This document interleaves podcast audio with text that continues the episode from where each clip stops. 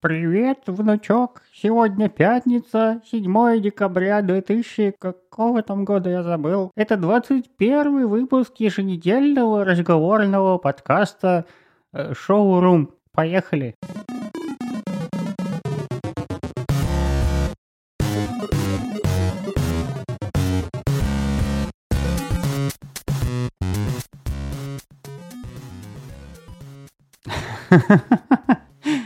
Привет, да, это такая шутка, потому что я чувствую себя очень старым.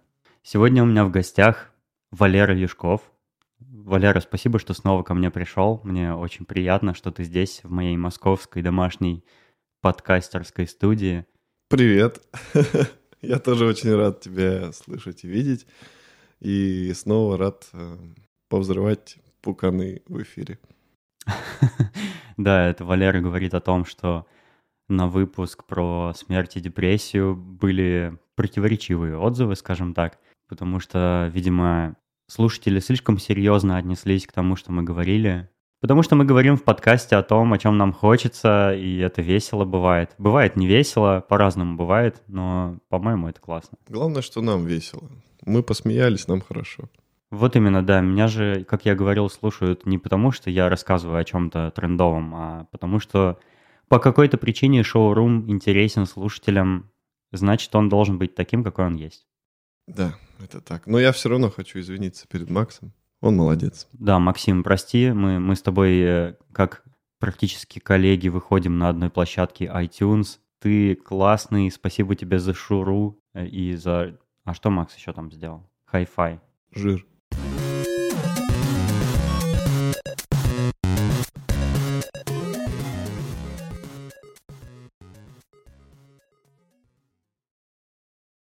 Меня такое ощущение, что что-то в моей жизни сегодня поменялось. Видно по мне что-нибудь? Что, что изменилось во мне? Я не понимаю. Вот такое ощущение, как будто я всю жизнь иду, иду, иду. У меня какой-то долгий-долгий путь, и я уже прошел половину. Да. Ну, я могу сказать, э, цитата из любимого сериала ты не сможешь сыграть э, 19-летнего, потому что в твоих глазах слишком много мудрости. Да. Ну, я не чувствую себя слишком мудрым. Я скорее 19-летним себя чувствую, чем мудрым. Но глаза-то не врут. Пенсия не за горами. Мы к чему это все?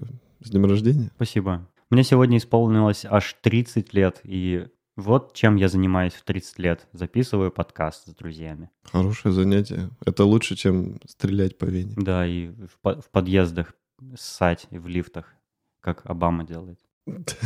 А как было раньше? Давай повспоминаем. Вот сейчас мы уже такие взрослые дядьки, и кажется, что семью бы пора заводить. Все, наверное, уже так косо посматривают, типа взрослые мужики без детей, без жен. Что за дела?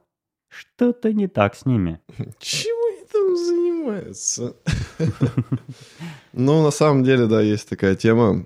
У нас очень э, дурацкая сохранилась вот эта фишка из советских времен, типа, что там в д- в 20 лет, да какие в 20, там, в 18 лет у тебя уже там жена должна быть, ты должен зачать ребенка, естественно, там, непорочным путем, потому что секса не было в СССР. Ну, а типа к 30 годам ты там уже должен, не знаю, 10 детей родить, там, вспахать тысячу огородов и поднять целину.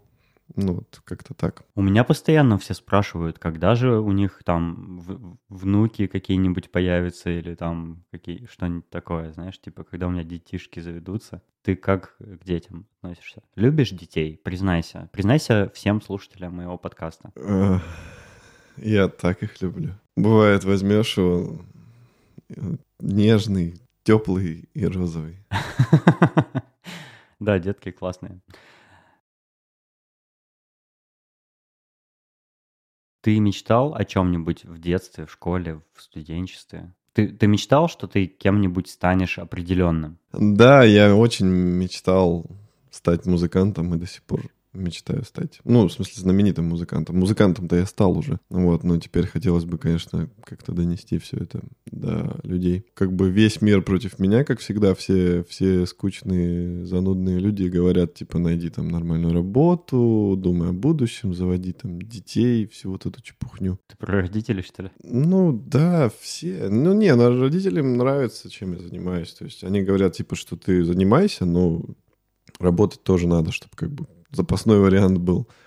Вот, но есть люди, которые вообще всерьез это не воспринимают. Типа, что что ты делаешь, иди там, не знаю, возьми ипотеку. Ты взял? Нет. А я в школе мечтал книгу написать. Художественную. Роман. И написал. Не, не написал.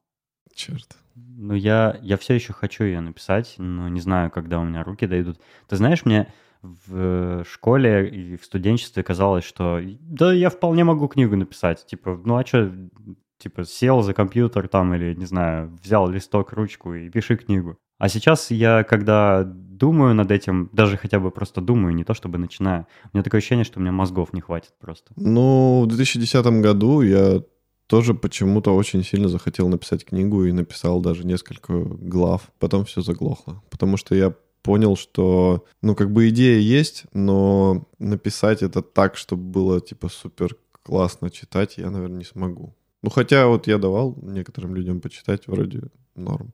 Но все-таки я решил, что музыка это мое. А ты кроме музыки чем-нибудь еще хотел заниматься? Да, на самом деле я много чем хотел заниматься. Я, в принципе, такой человек, который может, э, ну, типа, один день загореться одной мыслью, там, другой день уже следующий.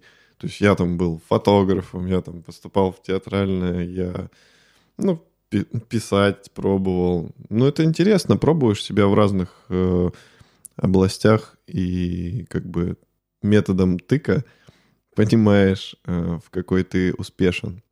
Вот, я попробовал себя в разных областях, и я понял, что я успешен в музыке. Но главное же не то, в чем ты хорош, а то, что тебе нравится. Ну, то есть, наверное, в жизни нужно заниматься тем, что тебе нравится, а не в чем ты хорош. То есть, э, классно, если это совпадет все, но, типа, по душе же нужно занятия выбирать, правда? Ну да, но вот в момент, когда я хотел, допустим, там, заниматься фотографией, я, ну, я хотел, мне это нравилось, я занимался, потом через какое-то время я перегорал.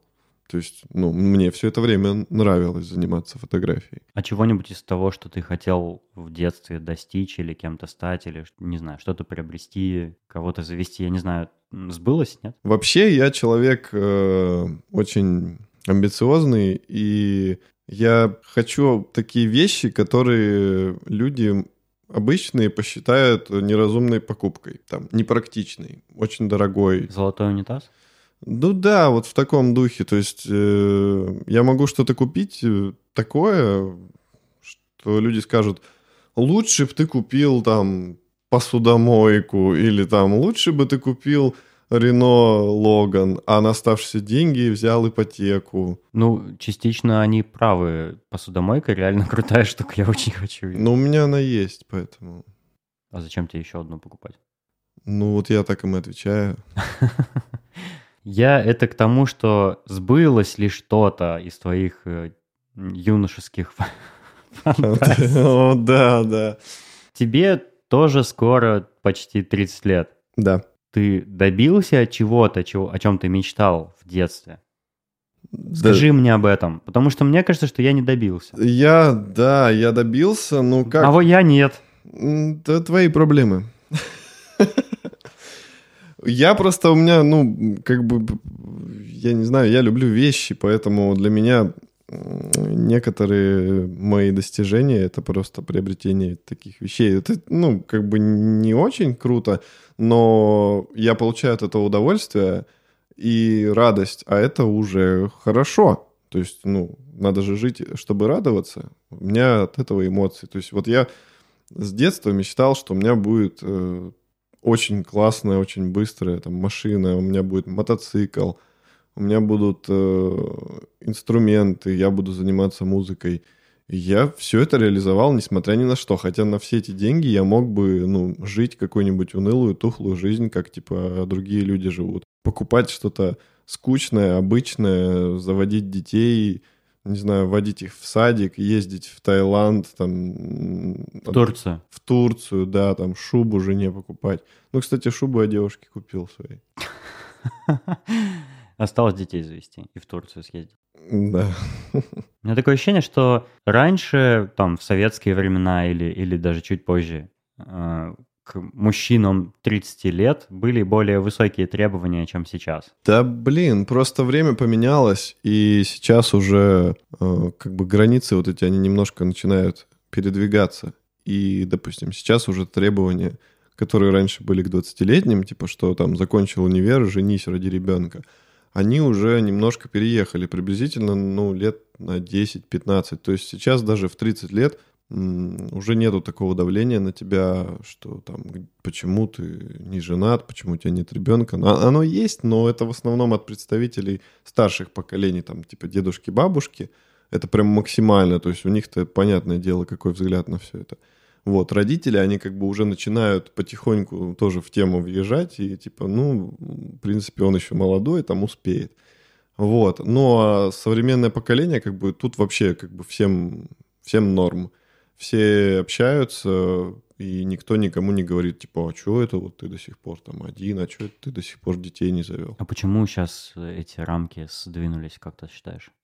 Ну, я думаю, что это э, как бы мы смотрим на другие страны, берем у них какие-то какой-то опыт. То есть в Америке вообще нормальная тема, типа в 40 там жениться, детей заводить.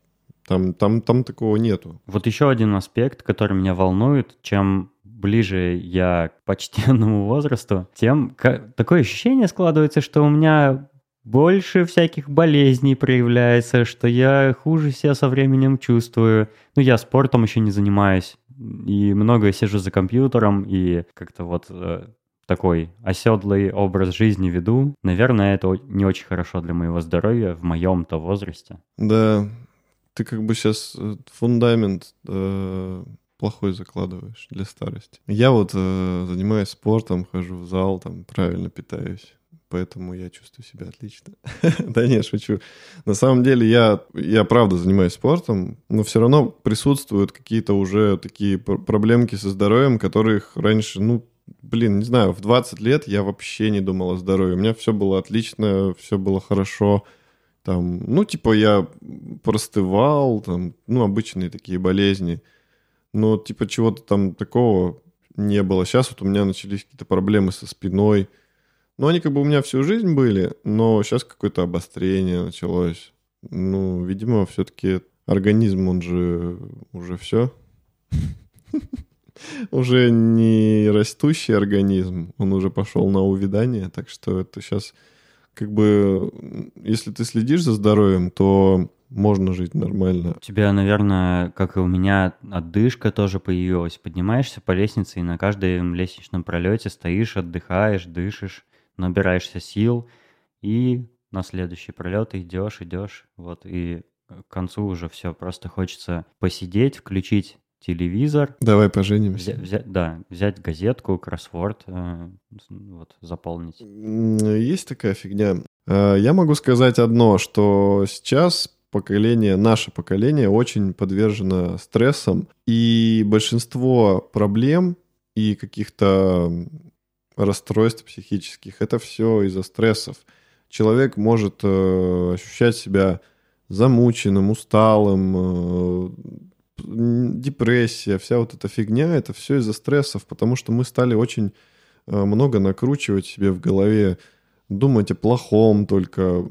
Мы разучились э, хорошо отдыхать, расслабляться, как-то мысли все эти отгонять. Мы, допустим, на работе получили какой-то негатив, потом приходим домой и эти мысли заносим с собой к себе в дом еще, делимся с близкими. И это все как снежный ком нарастает, нарастает, нарастает – а чем больше плохого у тебя в голове, мысли, это все сказывается ну, вообще на всех аспектах. У тебя может начать там что-то болеть, хотя оно на самом деле не болит. Ты просто сам это накрутил в голове у себя. Мне кажется, один из ключевых этапов в жизни э, человека, мужчины или женщины, неважно, это найти какую-то страсть в жизни или, не знаю, профессию, э, занятие, которым хочется заниматься в жизни. Как ты считаешь, э, это всем людям дано или ну, например, мне, может быть, не дано или тебе не дано. Ну, я боюсь опять э, кого-нибудь обидеть, поэтому я постараюсь максимально аккуратно выразиться. Есть люди, у которых мечта крутая. Вот. И они настолько ее хотят, что они на все пойдут ради этого. Они не будут никого слушать, они будут делать так, как э, им хочется, так, как они полагают правильным делать. А есть люди, которые сдаются быстро очень. То есть э, они могут достигнуть в жизни очень больших высот, но если, допустим, их какая-нибудь напугает э, мелочь, они могут просто прекратить эти попытки осуществить мечту.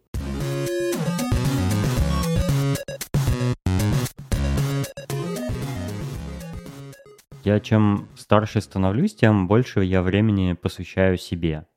Раньше, например, если я мог, э, не знаю, сутками сидеть, работать над каким-нибудь сайтом, там что-нибудь дизайнить, то сейчас я, у меня встает вопрос, мне позаниматься дизайном или мне уделить время для себя? То есть отдохнуть, не знаю, там, помыться, покушать, с собакой погулять или что-то такое. И вот я все чаще стал делать выбор в пользу второго. Есть у тебя такое? Ты уделяешь времени себе больше в последнее время, чем там э, каким-то занятиям, не знаю, творческим или работе? Ну, у меня последнее время очень много таких моментов, что я понимаю, мне надо поработать над музыкой, я же пишу альбом, вот, там много очень задач, но я, допустим, так вымотался на работе, или просто нет желания, что я решаю, что лучше я себя как-нибудь порадую, чем буду через силу делать музыку, потому что через силу делать музыку — это неправильное решение, получится ерунда.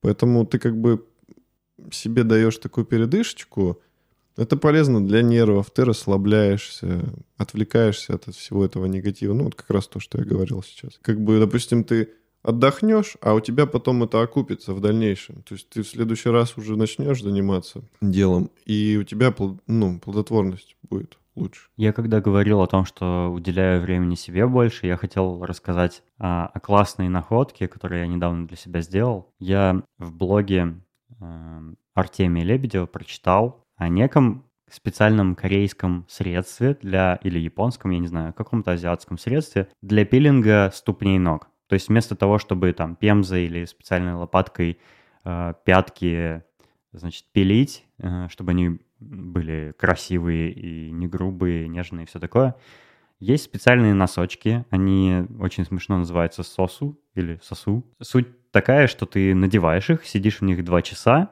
там э, внутри носочка, он, он сделан, это по сути пластиковый пакет, внутри которого налита жидкость, там такая влажная салфетка, пропитанная жидкостью.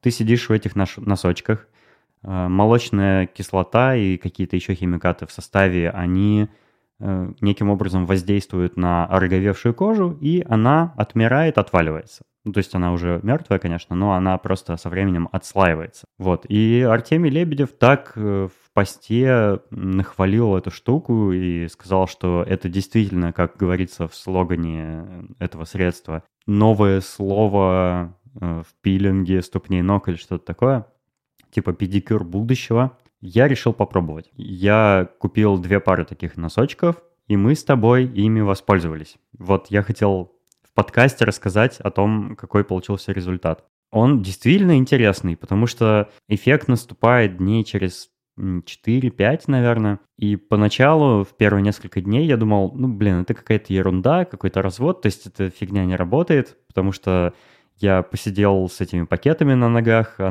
там жидкость очень вонючая, как одеколон какой-то. А, значит, я их снял, а, мы с тобой их сняли, там помыли ноги, и в итоге, ну, ничего не произошло. Ну, просто посидели в какой-то жиже э, ступнями. Я не верил, что что-то произойдет, пока вот спустя 4 дня я не увидел, что у меня действительно на ногах стала отслаиваться кожа. И я пошел в душ и просто руками потер ноги и понял, что вот эта роговевшая кожа, извините за подробности, она скатывается в такие катышки. Я немножко потер ноги, смыл это водой, и у меня действительно ноги стали как будто моложе, что ли. То есть кожа свежая под тем морговевшим слоем. Это правда работает, я жду продолжения, потому что вроде как это процесс, который может длиться несколько дней или там неделю даже. То есть э, слои эти постепенно будут сходить. И вот мне интересно, что в итоге выйдет, но я уже вижу эффект и могу сказать с уверенностью, что оно работает. Наверное, я даже готов посоветовать эту штуку другим людям, если вы не хотите мучиться, сидеть в ванной, тереть пятки и пемзой, попробуйте носочки эти. Советую только в них посидеть как можно дольше. Там советуется от одного часа до двух. Ну, в зависимости от того, насколько много у вас э, огрубевшей кожи, там, насколько в плохом состоянии ноги. Я советую все два часа сидеть, да, несмотря на состояние, потому что, мне кажется, так и эффект будет быстрее, и ноги станут в итоге нежнее. Вот такая странная рекомендация в шоуруме. Спасибо, что слушаете этот криповый подкаст. Как тебе? Тебе понравилось? Тебя, тебя впечатляет эффект э, на твоих ступнях? Ну, пока трудно говорить об эффекте, потому что у меня еще только все это начинается. Я решил в душе их не лозить, а подождать прям, когда они естественным путем отслояться, как, как, как папирус какой-нибудь египетский. Ну, я думаю, будет классно. Мне вот очень интересно, справятся ли они именно с, с очень проблемными участками, где кожа такая прям как камень. Потому что, ну, на пятке, да. Потому что поверхность, э, которая, ну, не сильно твердая, они легко убрали этот слой.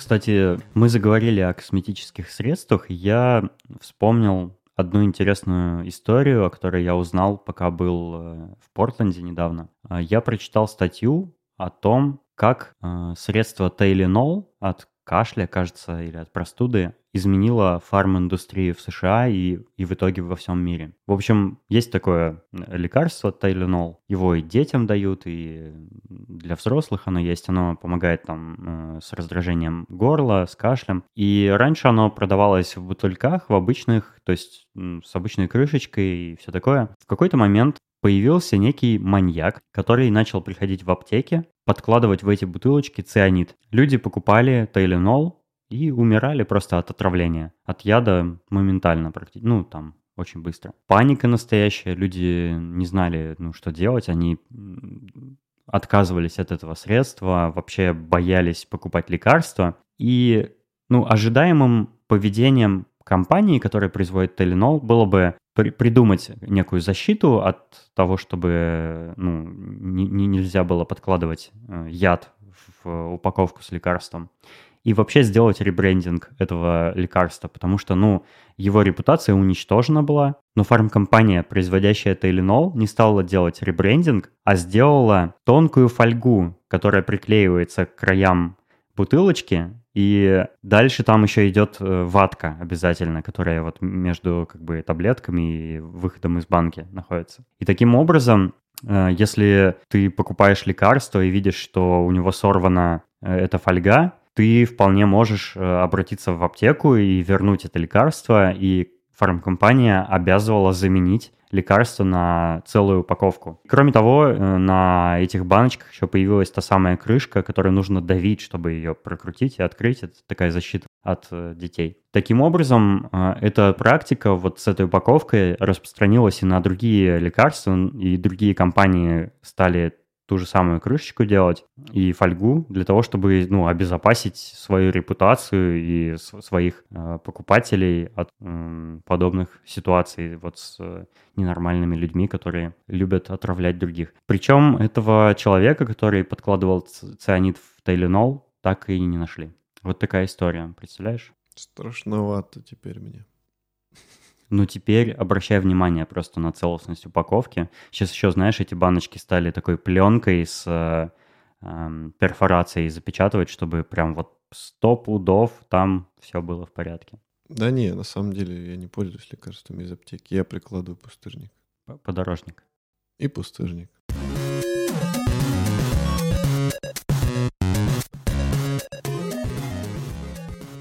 Вот такой немножко грустный выпуск, но это потому что мне кажется, что время идет, а у меня в жизни ничего не меняется. То есть она продолжается так же, как мне хочется, наверное. То есть я занимаюсь дизайном, я веду подкаст, мне все пока что нравится, ни в чем себе не отказываю.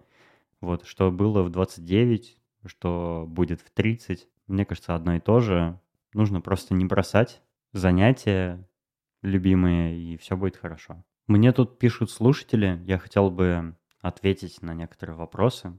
Шамиль написал. Денис, привет, с удовольствием слушаю твой подкаст «Шоурум». Подкупает простота изложения и жизненность тем. Ну, спасибо, Шамиль, очень приятно. Я веду свой блог, у меня, как и у многих, есть свой телеграм-канал, твиттер, инстаграм и так далее. Мне очень бы хотелось послушать о том, как ты завоевал определенное количество подписчиков в том или ином ресурсе. Э, хочется писать не в пустоту, а для кого-то. Не поделишься какими-либо отдельными советами в своем очередном подкасте? Шамиль, с удовольствием поделюсь. И еще хотелось бы отдельного совета по поводу того, что бы ты изменил, глядя на мой сайт, блог, фотоблог, может быть, в дизайне или в содержании, в подаче материала и так далее. Э, любые твои советы как дизайнера, разработчика, блогера – Э, конечно, по мере наличия у тебя времени. В общем, Шамиль, спасибо за отзыв. Э, я рад, что ты слушаешь и тебе нравится шоурум. Я посмотрел на твой сайт, и, собственно, я смотрю на него прямо сейчас, и мне нравится, потому что он простой, понятный. Я зашел, ну, тут у тебя сразу представление есть. Я только вот не понял, чем ты занимаешься, потому что ты написал, что ты ведешь блог, э, канал в Телеграме, пишешь о путешествиях, выкладываешь фотографии, но я не понял, какая у тебя специализация. То есть ты блогер или ты там у тебя какая-то работа есть, э, о которой ты пишешь, потому что я не успел еще блог почитать подробно. Вот. Ты говоришь, что пишешь и размышляешь о политике, о политиках – судя по твоей фотографии на сайте, где ты в костюме, у меня такое ощущение, что ты тоже политик. Я могу ошибаться, но я просто не знаю тебя. Вот. В целом сайт симпатичный. Единственное, наверное, чтобы я поправил, это когда наводишь на ссылки сверху, вот на навигационные ссылки на твоем сайте, они становятся синими, их плохо видно на фоне фотографии. А еще э, в самом низу сайта у тебя кнопочки для того, чтобы поделиться твоим сайтом в соцсетях – мне показалось, что это какой-то пережиток прошлого. Вряд ли кто-то так делает до сих пор. Можно, наверное, эти кнопки убрать для того, чтобы ну, проще стало, почище. А в целом все симпатично, мне нравится блог, ну, это стандартная гея, насколько я вижу. Э, главное же, о чем писать, главное содержание. Так что... А, еще, еще главное продолжать писать и не бросать. Потому что у меня тоже был когда-то свой блог, тоже на Игее, кстати, Э, и я перестал его вести, какое-то время он провисел заброшенным, я решил его закрыть и больше не веду блог. Может быть, когда-нибудь снова буду вести, но не уверен в этом. В общем, не бросай, все здорово, э, убери соцкнопки, поменяй ховер ссылок в навигации, а в целом все в порядке. Спасибо, что написал. Да, по поводу подписчиков и как продвигаться в соцсетях и как стать популярным блогером, у меня нет ответа на этот вопрос, потому что я не знаю. У меня вообще, вообще странно задавать вопрос человеку, у которого в телеграм-канале подписчиков меньше, чем у тебя. У меня, наверное, разве что в Твиттере может быть больше подписчиков, но я не уверен. На самом деле я ничего специального для этого не делал, я просто пишу то, о чем мне хочется высказаться, и все. И на меня кто-то подписывается, кто-то отписывается, когда ему не нравится, что я пишу. Так что это такой естественный процесс. Я не стараюсь что-то специальное делать, как-то себя продвигать, рекламировать. Я просто рассказываю людям, э, которым интересно за мной следить, ну, что-нибудь о себе и своей жизни, и о своей работе.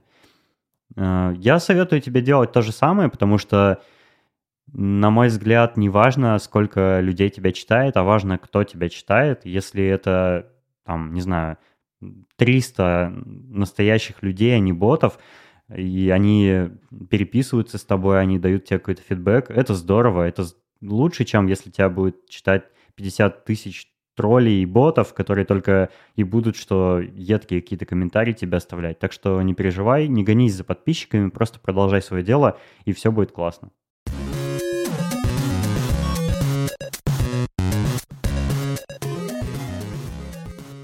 Валера, ты еще со мной? А, у меня в подкасте, как ты знаешь прекрасно, есть постоянная рубрика, о которой я постоянно забываю. Именно поэтому она постоянная.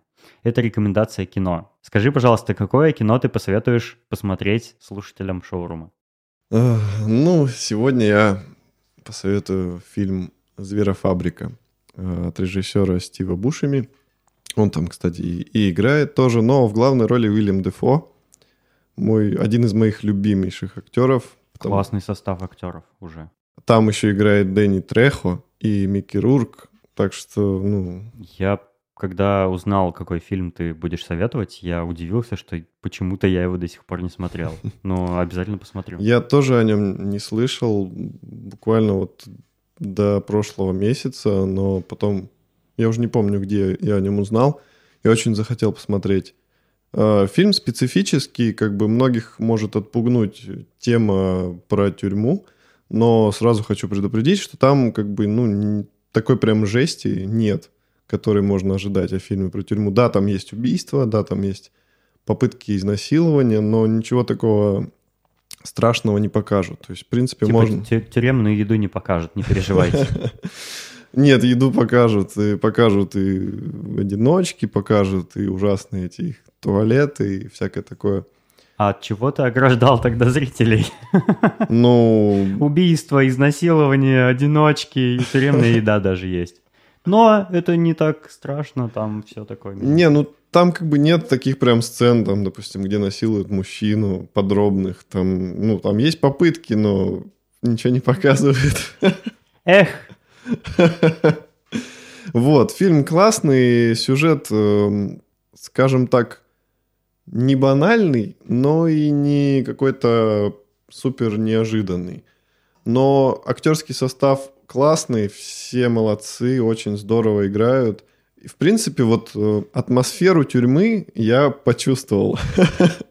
Ты очень легко ее можешь почувствовать. Достаточно зайти ВКонтакте и что-нибудь репостнуть.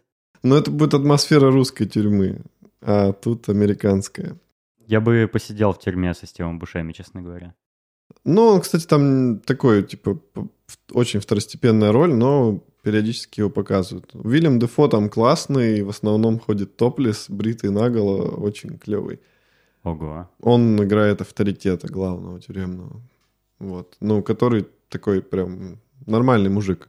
Не падла. Просто закон немножечко нарушил. Да, да, да, да. Ну, классный фильм, не буду рассказывать сюжет, просто посмотрите.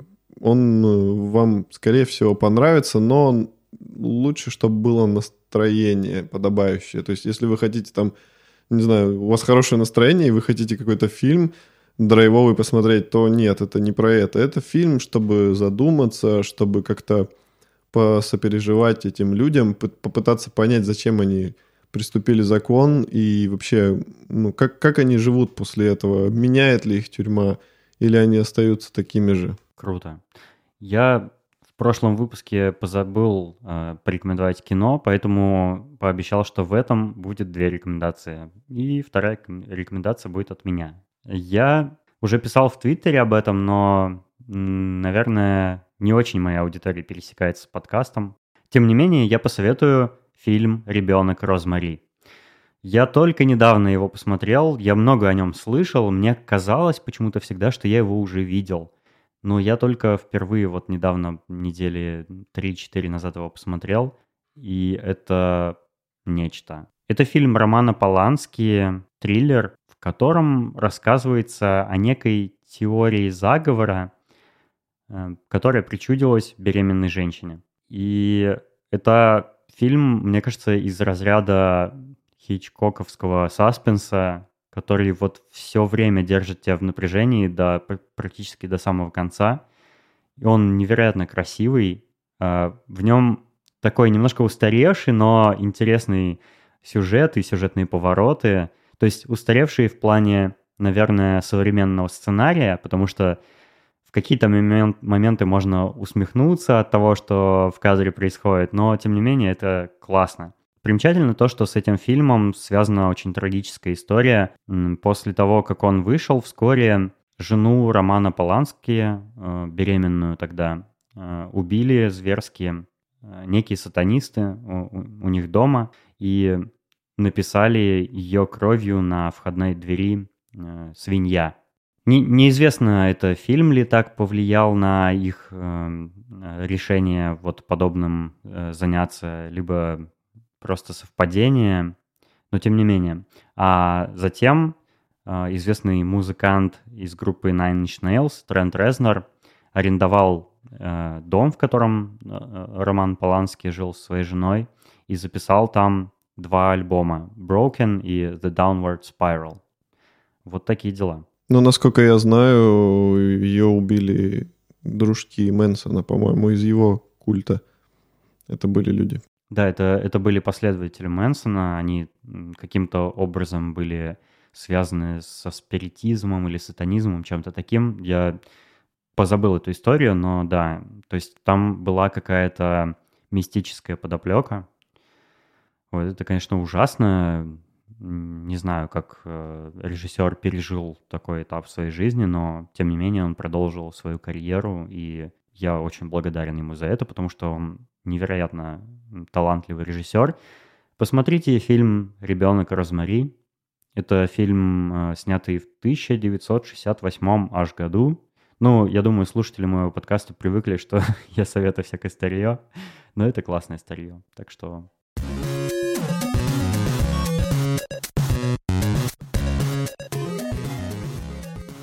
А спонсор этого выпуска – 30-летие. Станьте 30-летним, вас ждут болезни, трудности, э, вы будете обращать внимание на новости о политике, и вам будет тяжело жить. 30 лет, ура!